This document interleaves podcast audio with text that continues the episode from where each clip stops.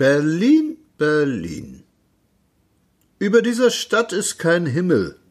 Ob überhaupt die Sonne scheint, ist fraglich. Man sieht sie jedenfalls nur, wenn sie einen blendet, will man über den Damm gehen. Über das Wetter wird zwar geschimpft, aber es ist kein Wetter in Berlin. Der Berliner hat keine Zeit. Der Berliner ist meist aus Posen oder Breslau und hat keine Zeit. Er hat immer etwas vor, er telefoniert und verabredet sich, kommt abgehetzt zu einer Verabredung und ist etwas zu spät, und er hat immer sehr viel zu tun. In dieser Stadt wird nicht gearbeitet, hier wird geschuftet. Auch das Vergnügen ist hier eine Arbeit, zu der man sich vorher in die Hände spuckt und von der man was haben will.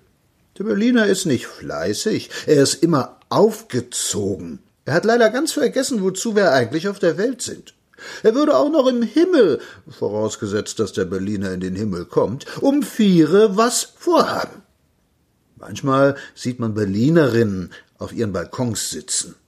Die sind an die steinernen Schachteln geklebt, die sie hier Häuser nennen. Und da sitzen die Berlinerinnen und haben Pause. Sie sind gerade zwischen zwei Telefongesprächen oder warten auf eine Verabredung oder haben sich, was selten vorkommt, mit irgendwas verfrüht. Da sitzen sie und warten und schießen dann plötzlich wie der Pfeil von der Sehne zum Telefon, zur nächsten Verabredung. Diese Stadt zieht mit gefurchter Stirne, sit venia verbo, ihren Karren im ewig selben Gleis und merkt nicht, dass sie ihn im Kreise herumzieht und nicht vom Fleck kommt. Der Berliner kann sich nicht unterhalten. Manchmal sieht man zwei Leute miteinander sprechen, aber sie unterhalten sich nicht, sondern sie sprechen nur ihre Monologe gegeneinander. Die Berliner können auch nicht zuhören. Sie warten nur ganz gespannt, bis der andere aufgehört hat zu reden, und dann haken sie ein. Auf diese Weise werden viele Berliner Konversationen geführt. Die Berlinerin ist sachlich und klar, auch in der Liebe. Geheimnisse hat sie nicht. Sie ist ein braves, liebes Mädel, das der galante Ortsliederdichter gern und viel feiert. Der Berliner hat vom Leben nicht viel, es sei denn, er verdiente Geld. Geselligkeit pflegt er nicht, weil das zu viel Umstände macht. Er kommt mit seinen Bekannten zusammen, beklatscht sich ein bisschen und wird um zehn Uhr schläfrig. Der Berliner ist ein Sklave seines Apparats. Er ist Fahrgast, Theaterbesucher, Gast in den Restaurants und Angestellter. Mensch weniger. Der Apparat zupft und zerrt an seinen Nervenenden, und er gibt hemmungslos nach. Er tut alles, was die Stadt von ihm verlangt, nur leben. Das leider nicht. Der Berliner schnurrt seinen Tag herunter, und wenn's fertig ist, dann ist's Mühe und Arbeit gewesen, weiter nichts. Man kann siebzig Jahre in dieser Stadt leben, ohne den geringsten Vorteil für seine unsterbliche Seele.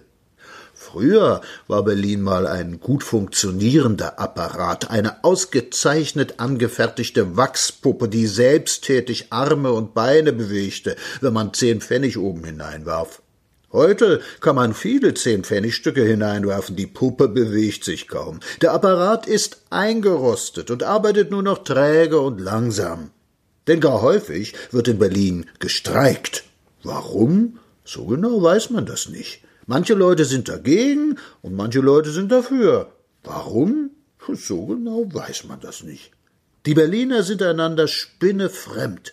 Wenn sie sich nicht irgendwo vorgestellt sind, knurren sie sich in der Straße und in den Bahnen an, denn sie haben miteinander nicht viel Gemeinsames. Sie wollen voneinander nichts wissen, und jeder lebt ganz für sich.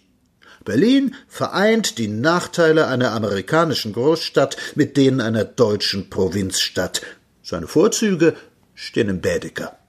In der Sommerfrische sieht der Berliner jedes Jahr, dass man auch auf der Erde leben kann. Er versucht's vier Wochen, es gelingt ihm nicht, denn er hat es nicht gelernt und weiß nicht, was das ist, Leben. Und wenn er dann wieder glücklich auf dem Anhalter Bahnhof landet, blinzelt er seiner Straßenbahnlinie zu und freut sich, dass er wieder in Berlin ist. Das Leben hat er vergessen. Die Tage klappern, der Trott des täglichen Getues rollt sich ab, und wenn wir nun hundert Jahre dabei würden, wir in Berlin, was dann? Hätten wir irgendetwas geschafft, gewirkt, etwas für unser Leben, für unser eigentliches, inneres, wahres Leben gehabt? Wären wir gewachsen, hätten wir uns aufgeschlossen, geblüht, hätten wir gelebt? Berlin, Berlin.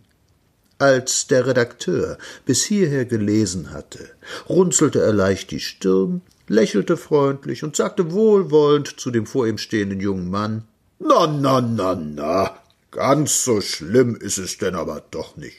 Sie vergessen, dass auch Berlin doch immerhin seine Verdienste oder Errungenschaften hat. Sachte, sachte, Sie sind noch jung, junger Mann.